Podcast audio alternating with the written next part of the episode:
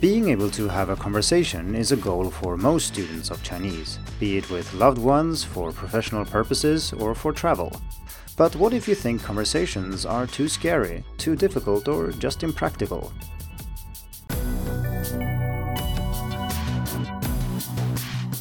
Hello, and welcome to the Hacking Chinese podcast. In this week's episode, we are going to talk about voice messaging and how that can be used to learn Chinese. More specifically, we're going to see how it can be used as a stepping stone to better conversations. For most people who learn a foreign language, having a conversation can be rather scary, and especially if you're a beginner, of course, because you don't know, you don't have the confidence to speak the foreign language. I remember the first time I had a conversation on the phone with a stranger in Chinese, and this was a person who interviewed me for a scholarship and asked me some very basic questions. This was maybe after I'd studied for a few months. And I definitely knew enough to technically answer these questions, like I understood the questions and I did have the vocabulary, grammar, and so on. But I simply froze up completely. I had no idea what to say. And then I tried to say that I was too uh, nervous to speak and I couldn't come up with a word for nervous either, so I ended up saying like basically nothing. And in this case, it was fine because the scholarship was for beginners, so I wasn't required to be able to speak Chinese at all, and it was fine. I ended up getting the scholarship, which is probably why I'm here today, and this podcast certainly wouldn't exist without that scholarship.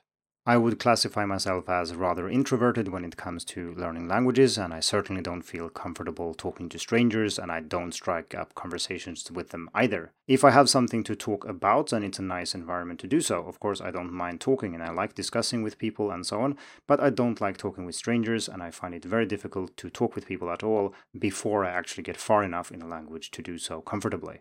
If you're the kind of person who strikes up conversations with people around you all the time and enjoy trying out all the Chinese you've learned on unsuspecting passersby who happen to speak Chinese, well, then this podcast is maybe not for you. There are some things here you can use for sure, but this is more for people who find that conversations can be rather taxing, uh, rather scary, and also quite difficult.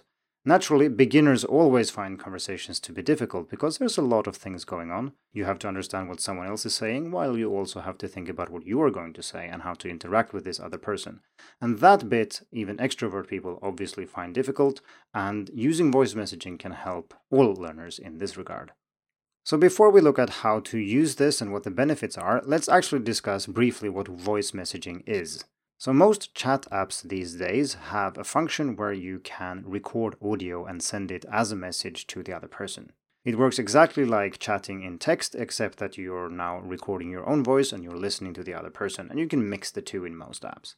In my experience, most people don't use this, they prefer to type, but maybe you've tried it out in your native language, and if you haven't, you can check in your favorite chat app and you'll probably find a little microphone button that allows you to record a message.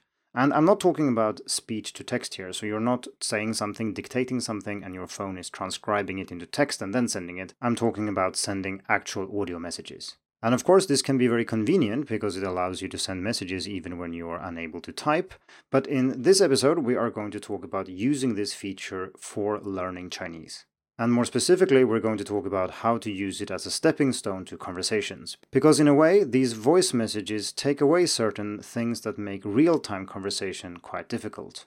So let's look at six reasons why you should try out voice messages. Number one, it relieves anxiety and pressure to perform. So, like I said in the introduction, many students feel anxious when it comes to talking face to face with a native speaker, especially if you've never done it before or if you've just done it a few times. When you record voice messages, it is like a real conversation, but you have more time to think and you can process what they are saying and think a little bit about what you want to say and so on, which takes away a lot of the pressure that can easily come from being required to give a quick answer or to understand what someone says immediately. Number two, you can prepare your own voice messages before sending them. And this is a little bit like writing. So when you write, you can of course think about what words to use and which order to put them in and so on. And you can even maybe look things up that you think you ought to know how to say, but you may be forgotten. And you can of course do these things with voice messages too. I don't suggest that you write things down and then read what you're saying because that's too far removed from actual speaking, but I am suggesting that you take a little bit of time to think about what to say and how to say it and then you record it. Of course, if you feel comfortable with a native speaker, you can experiment with the language with them, but remember, this is if you don't feel comfortable doing that or if you can't do it. Number three, you can record again if you're not happy with the result. As you are recording a message and hearing yourself speak Chinese, you can sometimes hear mistakes that you've maybe practiced a lot recently and don't want to make again, and then you can just abort or cancel the message and try again. It could also just be that you forget how to say something and you just want a second try. And again, you can do this in a real time conversation, but it requires you to be comfortable making mistakes, and it can sometimes also try the patience of the person you're talking to. But if you're recording your messages, you can abort and cancel and just record again.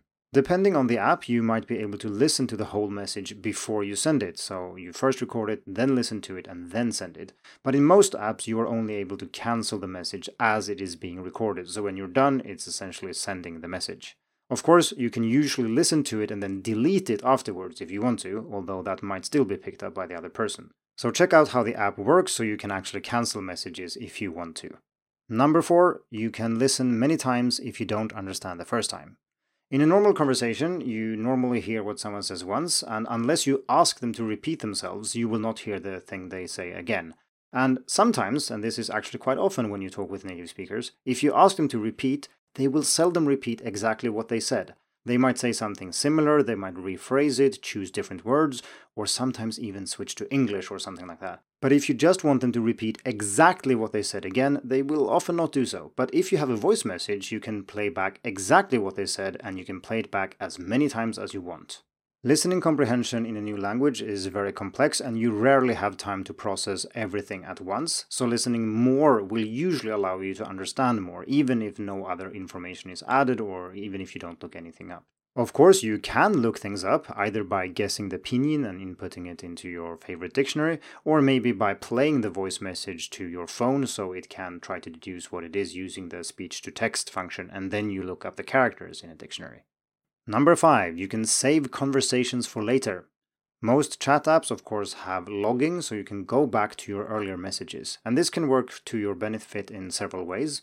First, you can listen to your own messages from, you know, six months ago and see maybe if your pronunciation have improved. Or maybe you had a conversation recently that you didn't feel went very well and you were unable to express what you wanted and the other person found it difficult to understand you.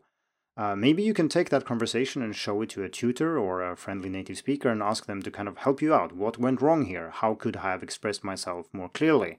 Is there a problem with my grammar, maybe pronunciation, or something else that made this conversation not flow very nicely?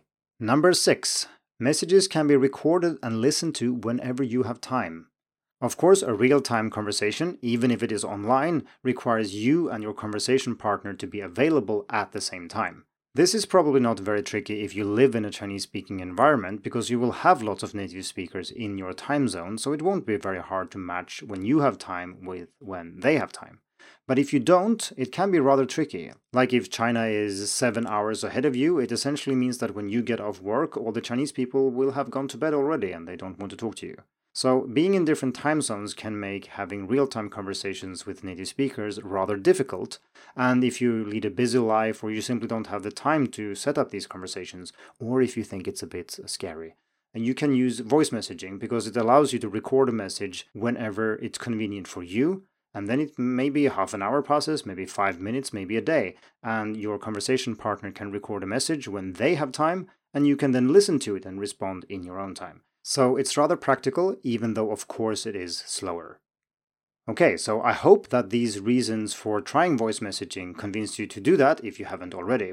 But of course, voice messaging is not a substitute for real conversations. There are many skills, communicative strategies, and so on that you can really only develop when you're talking with people. And if you're going to do that eventually, you need to be able to parse things quickly enough. You need to be able to understand, you need to be able to construct your own sentences on the fly, and so on and so forth. But like I said, this is a stepping stone, it's not a substitute.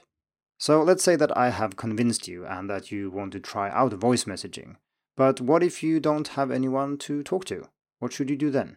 This is, of course, a rather big topic and it's something I will return to in a future episode. But for now, let's just say that you can, of course, use people in your surroundings. If you already have friends, you maybe have a teacher, you have people you hang out with, just try voice messaging with them. Maybe you ask them if this is okay, or just try leaving a voice message and see what happens. If you don't know many native speakers, it depends a little bit on where you live. If you live in a Chinese speaking environment, you can try practicing sports, hobbies, or trying to find other places or activities where you will naturally engage with native speakers.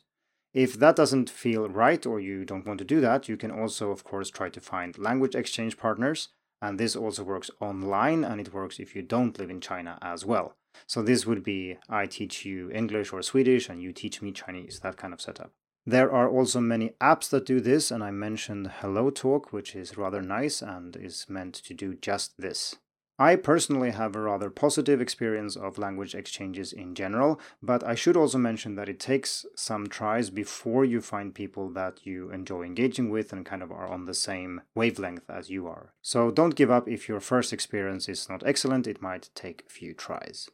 Finally, you can also pay someone to talk to you. And this sounds rather sad, but I mean it as a learning method. If you hire a tutor to talk to you, that is a good way of practicing Chinese. And of course, you should be able to practice using voice messaging as well if you want to. Most tutors bill by the hour, so you probably need some kind of special deal with them because obviously you don't have a voice conversation for an hour where you both sit on each end waiting for the other's message. That would be a little bit weird. But I think this kind of setup can definitely work either on its own or in combination with more normal conversation lessons. And I want to point out here that you don't need your tutor to actually explain much to you or teach you grammar or something like that. But people who have experience talking with foreigners in Chinese are usually better able to adjust their language to your level, which can be very beneficial.